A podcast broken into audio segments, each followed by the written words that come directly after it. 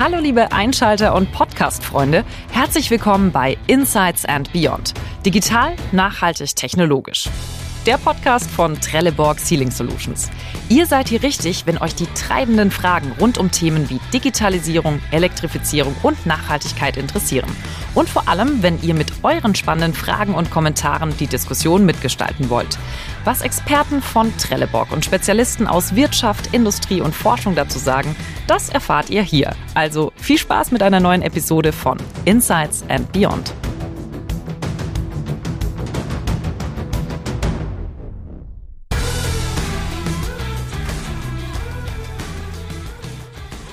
500 Millionen oder 950 pro Minute. Das ist die Anzahl der Retouren, die laut einer Studie allein im Jahr 2019 in Deutschland zurückgeschickt wurden.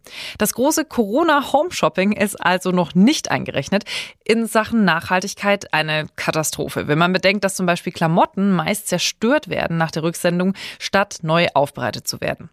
Wo der Mensch sich nicht mehr zu helfen weiß, soll es nun die KI richten. Durch intelligente Algorithmen, die zum Beispiel Produkte von Marken, die jemand häufig zurückschickt, nicht mehr so weit oben anzeigt.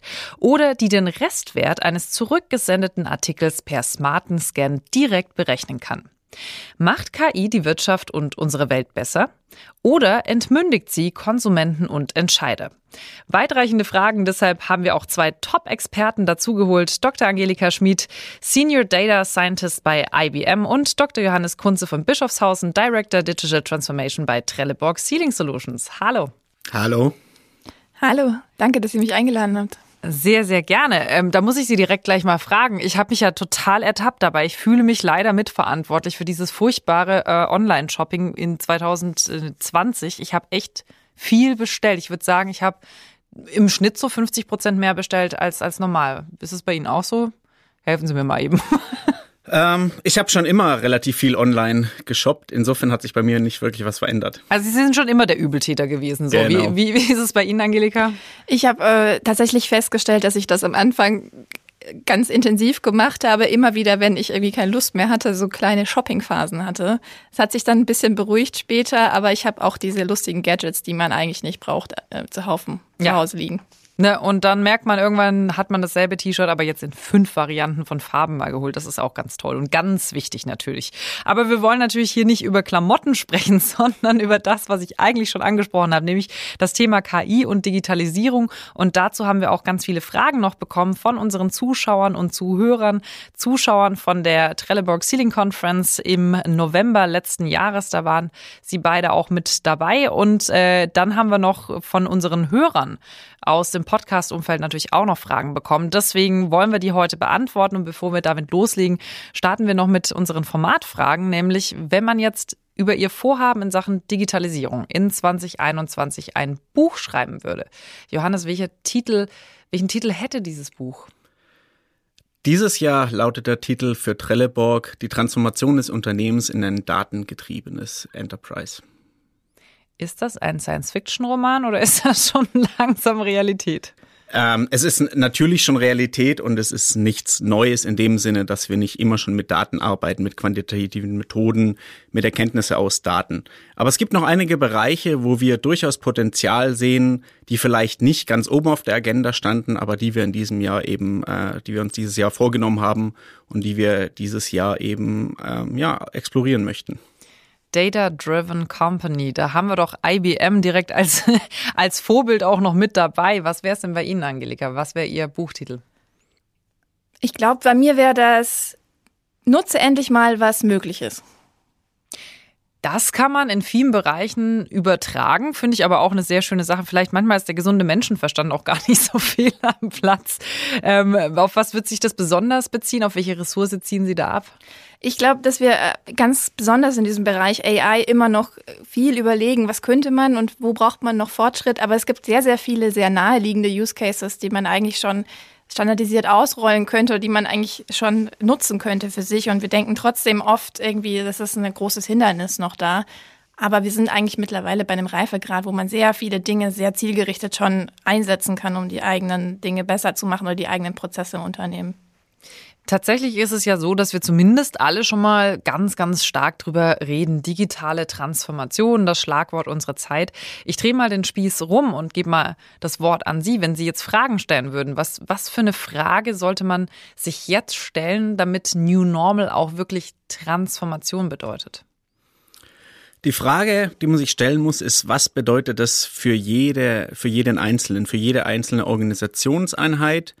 Und für jede einzelne Branche. Das heißt, man muss eigentlich ein bisschen davon weggehen, nur darüber nachzudenken, digitale Transformation heißt, äh, wir kommunizieren anders, wir haben, wir haben einen, einen, höheren Anteil von Homeoffice und, und ähnliches, sondern wirklich die Frage, was bedeutet das für den Operator an der Maschine? Was bedeutet das für den Schichtleiter?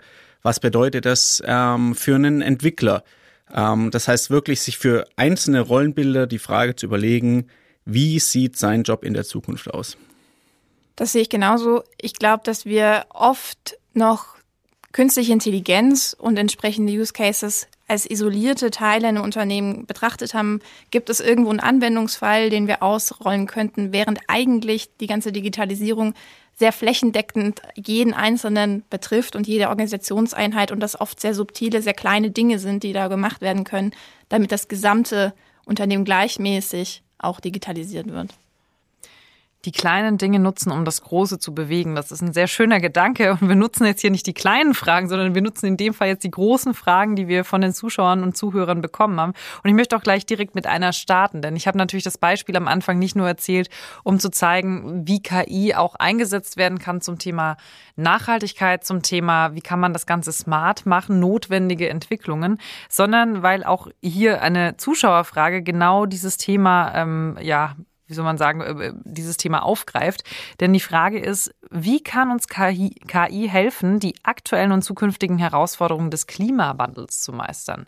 Also ein Beispiel hatte ich schon, das Thema Retouren. Was ist so aus Ihrer Sicht raus, vielleicht Angelika, ähm, was können Sie sich vorstellen, wenn Sie sagen, wir sollen jetzt mal nutzen, was wir schon haben? Was können wir denn aktuell nutzen für dieses Thema? Wir haben da wahnsinnig viele Bereiche, in denen ähm, verschiedenste Bereiche der künstlichen Intelligenz eben genutzt werden können.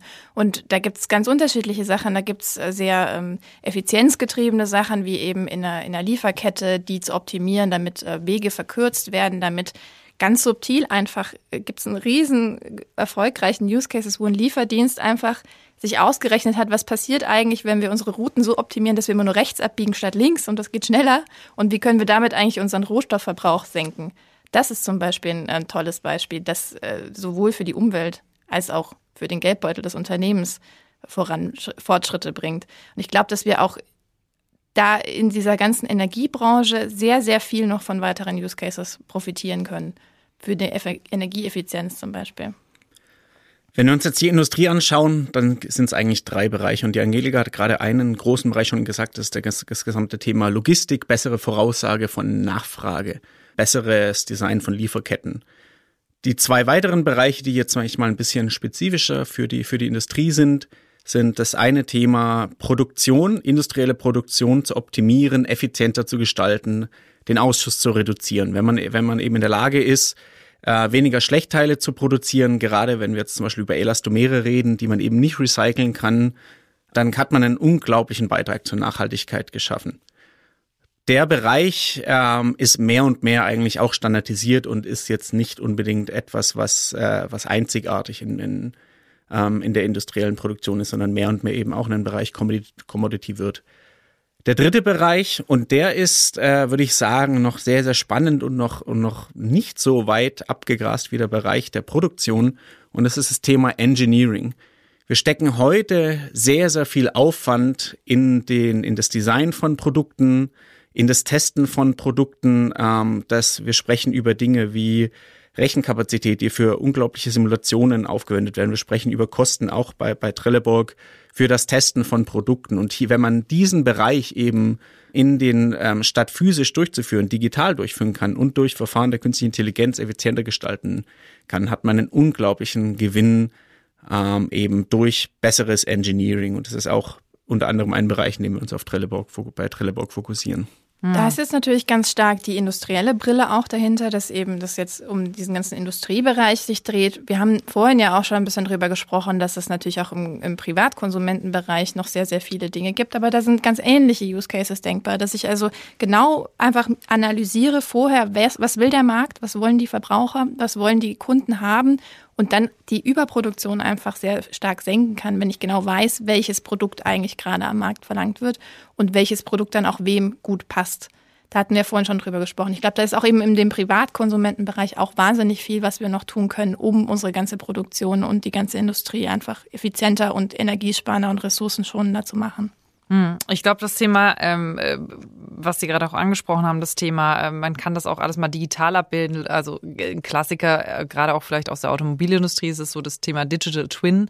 Auch nochmal, wenn man da forscht, das ist natürlich jetzt gerade in Corona-Zeiten, glaube ich, ganz spannend geworden, weil plötzlich können von überall auf der Welt Leute auf dasselbe Projekt zugreifen, können auf dieselben Daten zugreifen, können es gemeinsam entwickeln. Das finde ich hochgradig spannend und natürlich auch das Thema, wie kann man äh, Prototypkosten. Ich, ich war, durfte mal bei Trelleborg zu Gast sein rein und habe dann gesehen, wie diese ganzen Lösungen teilweise auch schon in 3D-Druck einmal ausprobiert wurden, bevor es dann reinging in die richtige Prototypenproduktion. Also sehr spannend, äh, was man da schon alles machen kann. Aber das sind, da sind wir jetzt, ich würde mal sagen, jemand, der jetzt von außen zuhört und noch nicht so viel mit dem Thema zu tun hatte, könnte sagen, na ja, die sind ja da bei IBM und natürlich auch bei Trelleborg echt schon weit. Wir wollen jetzt gerade mal mit unserem kleinen mittelständischen Unternehmen mal anfangen. Ähm, deswegen hier eine spannende Frage auch von unseren, äh, ich glaube, das war auch, genau, das war die Conference, unsere Trelleborg Conference Europe. Da haben wir eine Zuschauerfrage bekommen. Ähm, die finde ich sehr schön, weil es pragmatisch äh, gedacht ist. Was sind denn leichte Schritte, um mit einem KI-Projekt anzufangen? Und da hinterhergeschoben die Frage, sind Design Thinking Workshops ein guter Anfang? Ich glaube, dieses Design Thinking ist natürlich wahnsinnig überbelastet, weil es sehr strapaziert worden ist, dieser Begriff. Aber ich bin immer noch ein großer Fan davon, weil es sehr stark sich auf die Anwendung fokussiert. Das heißt erstmal, wo würde es uns denn am meisten helfen, ohne sich zu viel Gedankenregeln aufzuerlegen? So, nicht gleich fragen, geht das auch? Sondern einfach mal fragen, was bräuchten wir eigentlich? Zum Beispiel, können wir unser, können wir unseren Mechanikern eine Brille aufsetzen, die ihnen zeigt an dieser Maschine, was sie jetzt als nächstes tun sollten? Dass man erstmal diese Idee entwickelt und im ersten Moment vielleicht gar nicht so sehr fragt, geht das denn jetzt schon? Weil ob es geht, kann dann im Zweifel ein Experte beantworten, sondern einfach mal zuerst mal sagen, was hätte ich gern? Was ist denn mein Idealzustand? Und dann vielleicht mal jemanden ranlassen, der sagt, okay, das ist jetzt ein bisschen vielleicht over the top oder das geht schon ganz gut oder wir können es vielleicht eine Nummer kleiner umsetzen, wenn wir es so und so machen. Mhm. Ich glaube, das ist so das Geheimrezept von Apple gewesen damals. Ne? Wir haben es noch nicht entwickelt in Macintosh, aber wir stellen ihn schon mal vor, weil ich glaube, die Welt braucht das Ganze und dann müssen die Experten gucken, wie es funktioniert. haben Sie sowas auch bei sich im, im Unternehmen? Ja, ja, auf, also auf der einen Seite ja, auf der anderen Seite nein. Ich bin ein großer Fan von Design Thinking und, und ich äh, glaube, das ist auch ein sehr, sehr guter ergänzender Ansatz und eine sehr gute Toolbox für äh, gegenüber dem, dem typischen Ingenieursansatz. Ich habe ein Problem und ich suche eine Lösung dafür.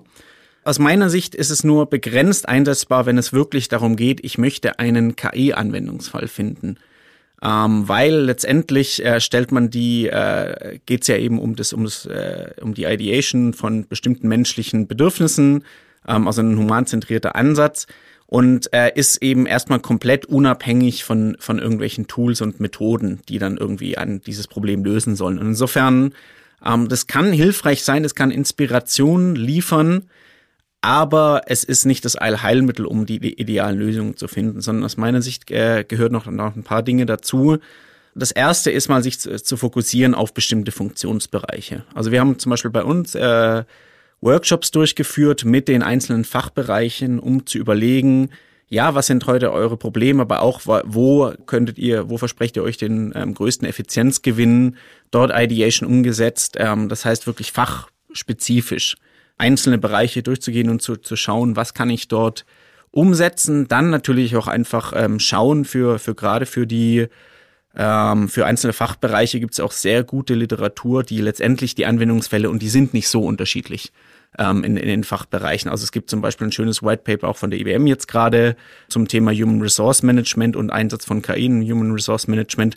Da kann man sich schon sehr gute Inspiration holen. Also man muss nicht überall das Rad neu erfinden, man muss gar nicht immer ähm, so super innovativ sein, gerade in den Bereichen, die jetzt nicht unbedingt zu der, zu der Kernkompetenz gehört, wie jetzt zum Beispiel für uns das Thema Human Resource Management.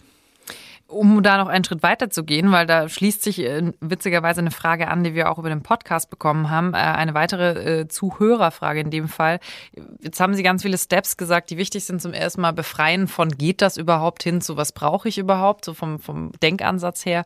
Und das zweite war jetzt gerade so die ganzen Schritte, die Sie aufgezählt haben. Ich gehe einen Schritt weiter mit der nächsten Frage, die uns äh, zugeschickt wurde, nämlich viele KI-Projekte wurden ausprobiert, aber der Stecker wurde in Klammer zu früh aus dem System gezogen. Warum ist es so schwierig, es in realer Umgebung zu implementieren? Da gebe ich vielleicht gleich nochmal an Sie, Angelika. Woran scheitert dieses, jetzt haben wir es uns ausgedacht, jetzt versuchen wir es möglich zu machen und dann äh, ist der Stecker wieder gezogen vom Chef? Ich hatte das in frühen Phasen auch in meinen Projekten, dass ich das Gefühl hatte, dass so eine Erwartungshaltung an frühe Projektphasen wahnsinnig groß war. Also am liebsten sollte ich dann ähm, innerhalb von acht Wochen einen Predictive Algorithmus aufsetzen auf einer sehr beschränkten Datenbasis und beweisen, dass ich jetzt mit einer 95-prozentigen Genauigkeit das irgendwie hinkriege. Die Daten waren teilweise nicht so, dass das herbekommen, also dass das machbar war. Und ähm, das war dann die Enttäuschung dann relativ groß, wenn das dann irgendwie von den Metriken her nicht gepasst hat. Das war aber für mich einfach oft auch der falsche Ansatz. Und auf unserer Konferenz kam der Vergleich mal auf, eine Proof-of-Concept-Phase ist nicht dazu da, um zu beweisen, dass ein Hammer Nägel in die Wand schlagen kann, sondern die sollte eigentlich dazu da sein, diese Phase, damit man wirklich auch diesen Mehrwert, den man schafft mit einem KI-Projekt, eben auch besonders gut darstellen kann, das begriffen hat und äh, die Voraussetzungen, damit man damit Wert generieren kann, auch geklärt hat. Und dann einfach den Leuten auch die, also den eigenen Data Scientists und den eigenen Data Engineers die Ressourcen zur Verfügung stellen, dass sie das eben auch Schritt für Schritt umsetzen können und nach und nach einfach den Beweis bringen können, dass das eben klappt. Und da ist natürlich oft sehr viel Angst damit verbunden, dass das am Ende nicht den Wert generiert, den man sich am Anfang vorgestellt hat. Aber wenn man, glaube ich, zu, zu verkrampft rangeht und dann gleich am Anfang so, einen, so eine 95-prozentige Genauigkeit haben will, dann verhindert man damit oft, dass eben der eigentliche Mehrwert fokussiert wird oder dass man eben den eigentlichen Mehrwert versteht. Sie haben jetzt gerade auch schon ähm, angesprochen, Johannes, dass es schon Bereiche gibt, wo man sagt, ja, das ist ja schon Commodity ähm, und die unterscheiden sich nicht immer, die ganzen Use Cases. Ähm, ich will da mal ein Beispiel reinbringen, was ich ganz spannend fand. Äh, auch ein, ein Bereich, wo Sie tätig sind mit Trelleborg, ähm, die das, es gibt ein Projekt, das heißt Agrigaya. Es ist ein ähm, Konsortium, Konsortium mit namenhaften äh, Teilnehmern aus der Industrie und Forschung. Und die arbeiten gemeinsam an offenen KI-Standards für die Agrar- und Ernährungswissenschaft. Und das Bundesministerium für Wirtschaft und Energie fordert das Ganze auch noch mit äh, oder fördert das Ganze noch mit rund 12 Millionen. Jetzt frage ich mich, ähm, warum machen wir das denn nicht bei anderen Bereichen? Ist das jetzt denkbar oder sind es jetzt so, sind das so die Spezialisten, die sich zusammentun? Also ich finde ja Landwirtschaft sowieso, die haben wahnsinnig viele Innovationen, die waren schnell mit der Automatisierung dabei. Da können wir lernen. Wie, wie können wir das denn übersetzen, dass auch andere Branchen genauso funktionieren? Ja, aus einem Grund ist sicherlich, ja, die, die Landwirtschaft, Technik ähm, ist schon sehr fortgeschritten, was das Thema Digitalisierung insgesamt angeht. Da ist auch sehr viel zu holen in, in, in der Effizienz und das, das geht wirklich über den kompletten ähm, Lebenszyklus jetzt von der, von der äh, Planung bis zur, bis zur Aussaat, bis letztendlich zur Ernte und Automatisierung der Ernte ähm, durch Einsatz von weiterer Technik. Insofern, ja, auf der einen Seite ist es, äh, ist es die, die, der Reifegrad. Auf der anderen Seite ist es auch die Konstellation in der Landwirtschaft, die ganz spannend ist, der Unternehmen. Also es gibt einige große ähm, Anbieter von Landwirtschaftstechnik, also die von Traktoren, äh, Mähdreschen etc. Es gibt äh, natürlich die, die, großen, ähm, die großen Anbieter von, von Düngern etc., von, von, von den ganzen Chemie für die Landwirtschaft. Und da findet auch so ein kleiner Kampf statt, was man gerade so, so merkt, wenn es um die Digitalisierung geht. In den letzten Jahren hat eigentlich jedes Unternehmen versucht, irgendwie den, das Zepter in die Hand zu nehmen und zu sagen, wir sind derjenige, der den Markt dominiert und der so eine, so eine Plattform aufbaut, ähm, wo alle Daten reinfließen sollen. Und ähm, aus meiner Sicht ist es eben ähm, dem geschuldet, dass die, dass äh, jedes Unternehmen erkannt hat, dass das nicht das Zielführende ist. Also es gibt bei solchen Marktkonstellationen wird es nicht den einen dominierenden Partner geben, der die komplette Datenhoheit haben wird. Und insofern sind solche ähm, solche Konstellationen einfach deutlich attraktiver für alle und wahrscheinlich auch deutlich nachhaltiger, als wenn wir eben jetzt irgendwann mal den, den, den Google für, für die Landwirtschaftstechnik haben. Ich glaube auch gerade diese Monopolisierung von so einem Datenrecht oder so eine Zentralisierung davon ist ganz gefährlich, weil sehr viel von der Innovation eben auch davon da, davon lebt, dass Sachen dezentralisiert werden, dass Daten geteilt werden oder dass Plattformen eben gemeinsam nutzbar sind. Und dafür sind so Standards wahnsinnig wichtig, dass man eben genau weiß, an welcher Stelle muss ich hier anknüpfen, ohne jedes Mal riesen Entwicklungsaufwand da reinzusetzen, eine API-Anbindung an eine zentrale ähm, Datenbank zu, zu bekommen, dass eben das Dezentralisieren lebt irgendwo auch vom Standardisieren und ist aber auch Voraussetzung dafür, dass ich dann weitere Innovationen dezentral treiben kann. Ich glaube, das haben wir gerade alle auch gemerkt. Also es ist ein ganz, ganz wichtiger Punkt, den Sie gerade angesprochen haben, das Thema Monopolisieren. Ähm, ohne ein politisches Statement, also mitnichten möchte ich hiermit ein politisches Statement machen, sondern einfach nur eins aus der wissenschaftlichen Ecke. Ich war beeindruckt, wie schnell man durch KI, Supercomputer haben geholfen, einen Impfstoff zu finden. Man hatte plötzlich Open Source bei dieser Forschung und man hat gesehen, wie schnell das geht. Wie gesagt, keine politische Aussage darüber, sondern einfach geguckt, wie das funktionieren kann mit so einem offenen Projekt. Da war ich beeindruckt, wie schnell das geht und finde das toll, dass es eben solche Gedankenspiele schon gibt. Wie kann man das Konsortium bilden? Wie kann man ein Open Source für solche Sachen bilden, um als Land auch mal nach vorne zu kommen?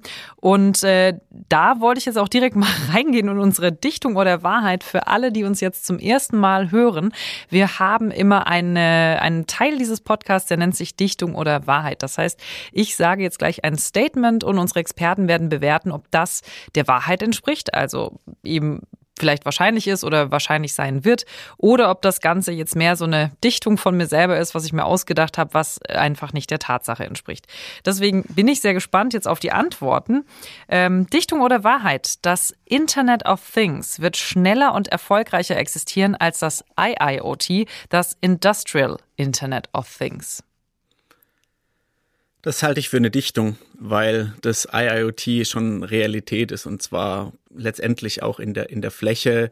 Und insofern das, das Internet der Dinge, wenn wir uns so Themen wie Smart Home anschauen, dann ist es heute längst nicht der Standard. Wenn, wenn ich mir heute anschaue, was, was zum Beispiel Heizungsanlagen, wie viele Heizungsanlagen heute immer noch eingebaut werden in neue Häuser, die keinerlei Konnektivität haben, dann behaupte ich, dass das Industrial Internet of Things deutlich weiter ist als, als äh, der Privatbereich. Da kann ich, glaube ich, zustimmen. Also das war überzeugend. da kann ich, glaube ich, zustimmen. Also ich habe ich bin ja nicht selber so mit diesem Industrial IoT bisher ähm, sehr viel in Kontakt gewesen. Jetzt einfach aus meinem persönlichen Umfeld nicht. Ähm, aber ich sehe es auch in meinem, also in meinem privaten Umfeld, dass ich auch glaube, dass das industrielle da schneller sein wird, weil das da wahnsinnig wichtig ist, auch um eben langfristig bestehen zu können, um sich zu modernisieren, um das zu nutzen, diese großen Potenziale, die dahinter stecken. Im privaten Bereich sind wir da, glaube ich, in, in Deutschland auch natürlich äh, manchmal noch skeptisch. Also was, was bedeutet das für mich persönlich, wenn ich das nutze? Gebe ich damit irgendwelche Privatsrechte auf? Ähm, kann ich da irgendwie überwacht werden? Haben wir noch sehr viel Ängste hier? Ich glaube deswegen auch, dass das in, in industriellen Kontext ähm, deutlich jetzt schon weiter ist als im privaten.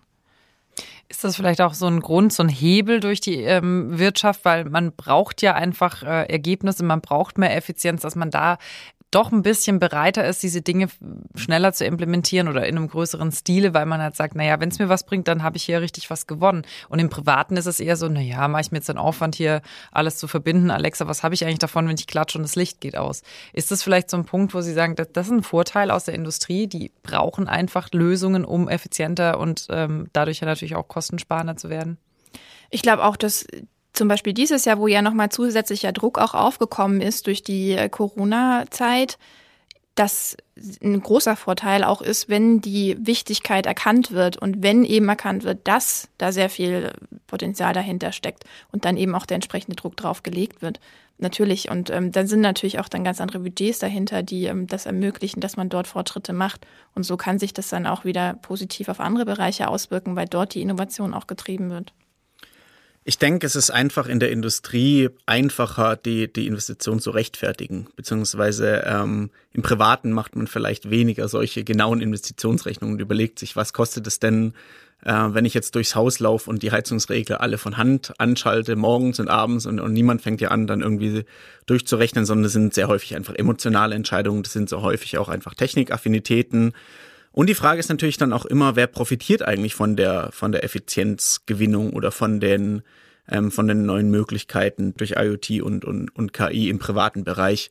Ähm, weil letztendlich, wenn ich ein, ein Feature habe und mir ein Produkt kaufe und das hat irgendwelche Features und letztendlich profitiert vor allem der Anbieter davon, dann habe ich weniger den Kaufanreiz, äh, außer ich bin eben sehr technikaffin als wie jetzt in der Industrie, wenn ich klar sagen kann, okay, ich habe zwei Prozent Effizienzgewinn, äh, dann, dann äh, habe ich irgendwie eine Amortisationszeit von weniger als einem Jahr ähm, für eine Investition wie Digitalisierung und Verbindung von Maschinen. Das heißt, ähm, hier ist einfach der Unterschied da, dass man das eben klare, sachliche oder zumindest meistens klare sachliche Entscheidungen in der, in, im Business-Kontext getroffen werden und in, im Privatbereich eben nicht. Excel treibt so ein bisschen die äh, Digitalisierung voran, ja. Aber ich muss noch mal kurz, ähm, damit wir nicht aus der Zeit rauslaufen, äh, muss ich noch mal kurz äh, abschließend äh, zwei Fragen an Sie stellen. Und zwar, ähm, Angelika, erstmal an Sie. Ich habe so noch mal über Ihren Jobtitel nachgedacht. Und wenn man so liest alles und wie, wie ich Ihnen jetzt auch zuhöre und sagt, ja, die Industrie, die ist ja schon relativ weit und es gibt ja schon viel, da fragt man sich doch dann schon, ähm, warum machen wir noch so viel Science, also so viel Wissenschaft drumherum und, und ähm, versuchen da noch mehr zu lernen? Haben wir nicht schon langsam genug gelernt und es geht weniger um Data Science als mehr um Data Application oder auf gut Deutsch Data oder Datenmachertum? Ähm, reicht es nicht oder brauchen wir tatsächlich immer weiter Forschung, weil es sich so wahnsinnig dynamisch entwickelt? Ich finde es total spannend. Ich bin ja selber in dem Beratungsbereich bei der IWM. Das heißt, ich bin sehr angewandt für einen Data Scientist und versuche vor allem mit den Kunden gemeinsam eben die verschiedenen Dinge, die es schon gibt, eben so auszurollen, dass es ihnen auch einen Wert bringt. Also ich bin selber seltenst die letzten äh, eineinhalb Jahre eben in so einem Forschungsbereich gewesen. Aber ich muss für ganz viele Fälle immer ähm, mit den Forschungsabteilungen auch wieder kommunizieren und frage danach, was macht ihr eigentlich gerade, wo steht ihr technisch und bin immer wieder erstaunt und denke mir so, ach, das ging vorher noch gar nicht. Und ähm, die Fortschritte finde ich total spannend, die mir dort immer auch berichtet werden. Und das ist auch super wichtig und ich ähm, freue mich total, dass wir da bei IWM eben dann auch Forschungsabteilungen haben, auf die ich dann im Zweifel zurückgreifen kann, die mir dann einfach auch nochmal sagen können, das und das können wir jetzt und das kannst du relativ gut umsetzen.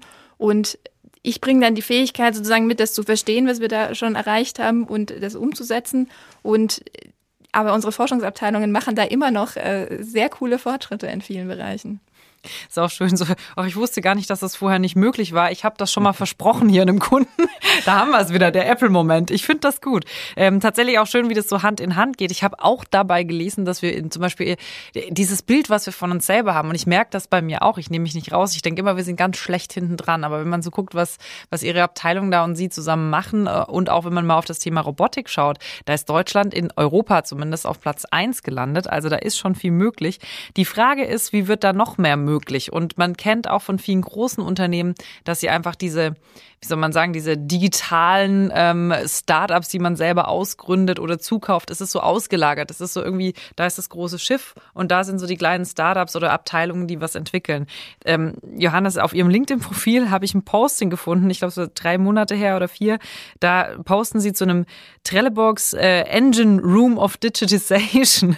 Das ist jetzt, äh, klingt das jetzt so, als wäre das so einmal so ein Raum, da wird das entwickelt und äh, Trelleborg macht den Rest für sich oder wie funktioniert das? und was ist das genau? Ähm, nein, Innovationen werden nicht nur in diesem Engine Room of Digitization entwickelt und vielleicht soll ich da auch ein bisschen äh, was zum Hintergrund sagen. In diesem Post ging es um das Entwicklungszentrum in Indien, wo wir mittlerweile über 70 Entwickler, Softwareentwickler, Tester ähm, für Webanwendungen, für Apps, aber auch für, für interne Anwendungen, wie zum Beispiel in der Produktion haben, die letztendlich unsere KI-Lösungen industriell skalierbar umsetzen. Das heißt, ähm, die Innovationen passieren eigentlich dort, wo die Expertise sitzt. Das kann im Werk sein, das kann im in Materiallabor in einem Werk sein, das kann auch in der in der Produktion auf dem Shopfloor sein oder das kann auch durch den Kunden äh, passieren. Das heißt, in Kundenworkshops entstehen. Letztendlich ist dann eben immer die Frage, wie bringe ich das vielleicht von diesem einzelnen Projekt, von einem einzelnen begeisterten ich, ich will es mal Nerd nennen, ähm, der, der eben eine äh, ne, ne geniale Idee hat und, und das auch schon mal prototypisch vielleicht mit Studenten umgesetzt hat, in die Fläche. Und da braucht es eben die entsprechende Manpower. Eine Möglichkeit ist eben viel mit, äh, mit externen Beratern zu arbeiten. Ähm, wir bei Trelleborg als äh, als ein Unternehmen, was schon schon seit seit über zehn Jahren solche solche Entwicklungen von Apps, von von internen Softwareprodukten auch äh, zur Erzielung von Wettbewerbsvorteilen ähm, umsetzt, sind eben jetzt auch dabei, letztendlich den, den KI-Bereich dort aufzubauen in Indien, in, in äh, ähm, um eben dieses unsere bisherige Softwareentwicklung äh, zu erweitern durch Data Scientists in, in Bangalore. Also das heißt, es bleibt einfach eine Inhouse-Produktion. Innovationen sind eine Inhouse-Produktion. Das ist ja schon mal beruhigend. Äh, ganz kurz, bevor wir zu unserem Ceiling-Test kommen, eine letzte Frage und dazu bitte zwei kurze Antworten ähm, von unserem Zuschauer oder unserer Zuschauerin. Wie entwickeln wir Bildungsprogramme für die nächste Generation, wenn die Zukunft so schwer vorhersehbar scheint? Das ist eine sehr schöne Frage. Vielleicht auch an die Data Scientist Abteilung.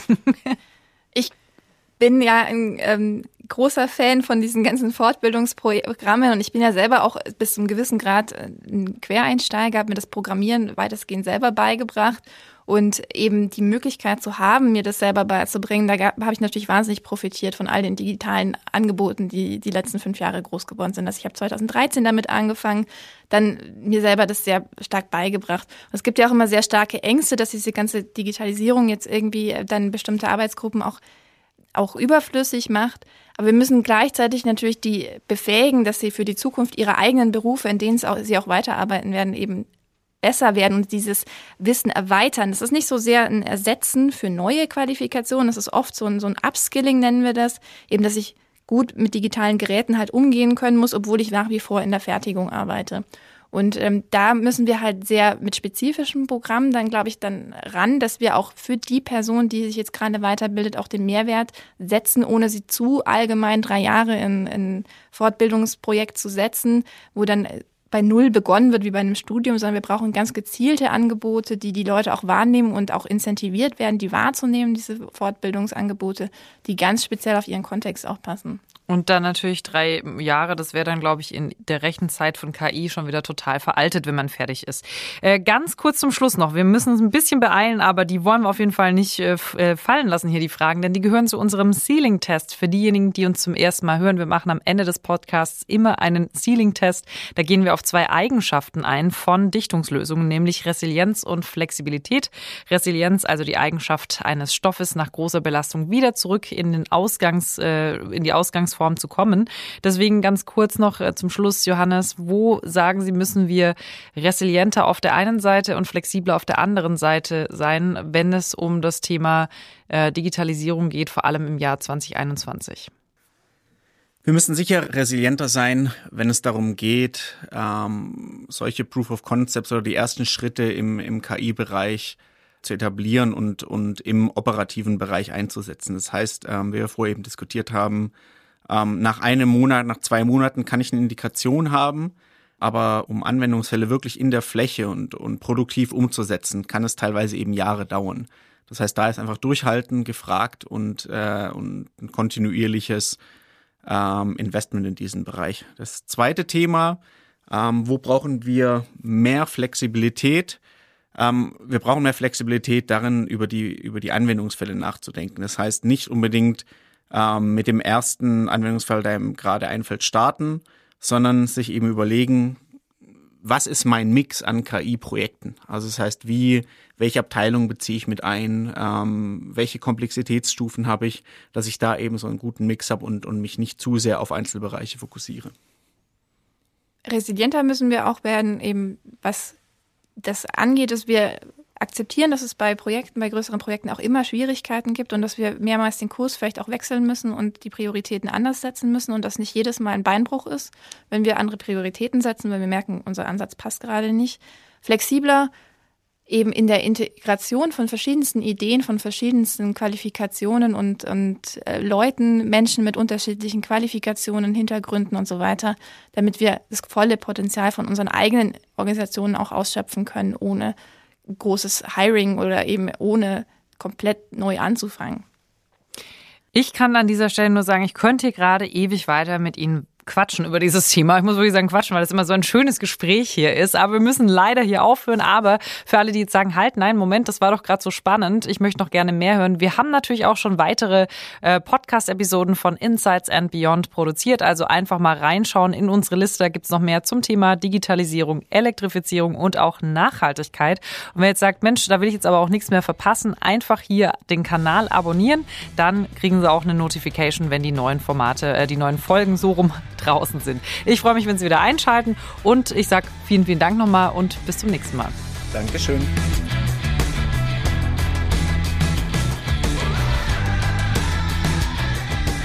Danke, dass Sie dabei gewesen sind. Wir freuen uns, wenn Sie nächstes Mal wieder reinhören. Wenn Sie nichts verpassen wollen, abonnieren Sie einfach unseren Podcast und natürlich freuen wir uns über Feedback in Form von Bewertungen und Kommentaren. Außerdem wollen wir weiterhin Ihre Fragen beantworten, also schreiben Sie uns gerne über info.podcasts.trelleborg.com. Vielen Dank und bis zum nächsten Mal.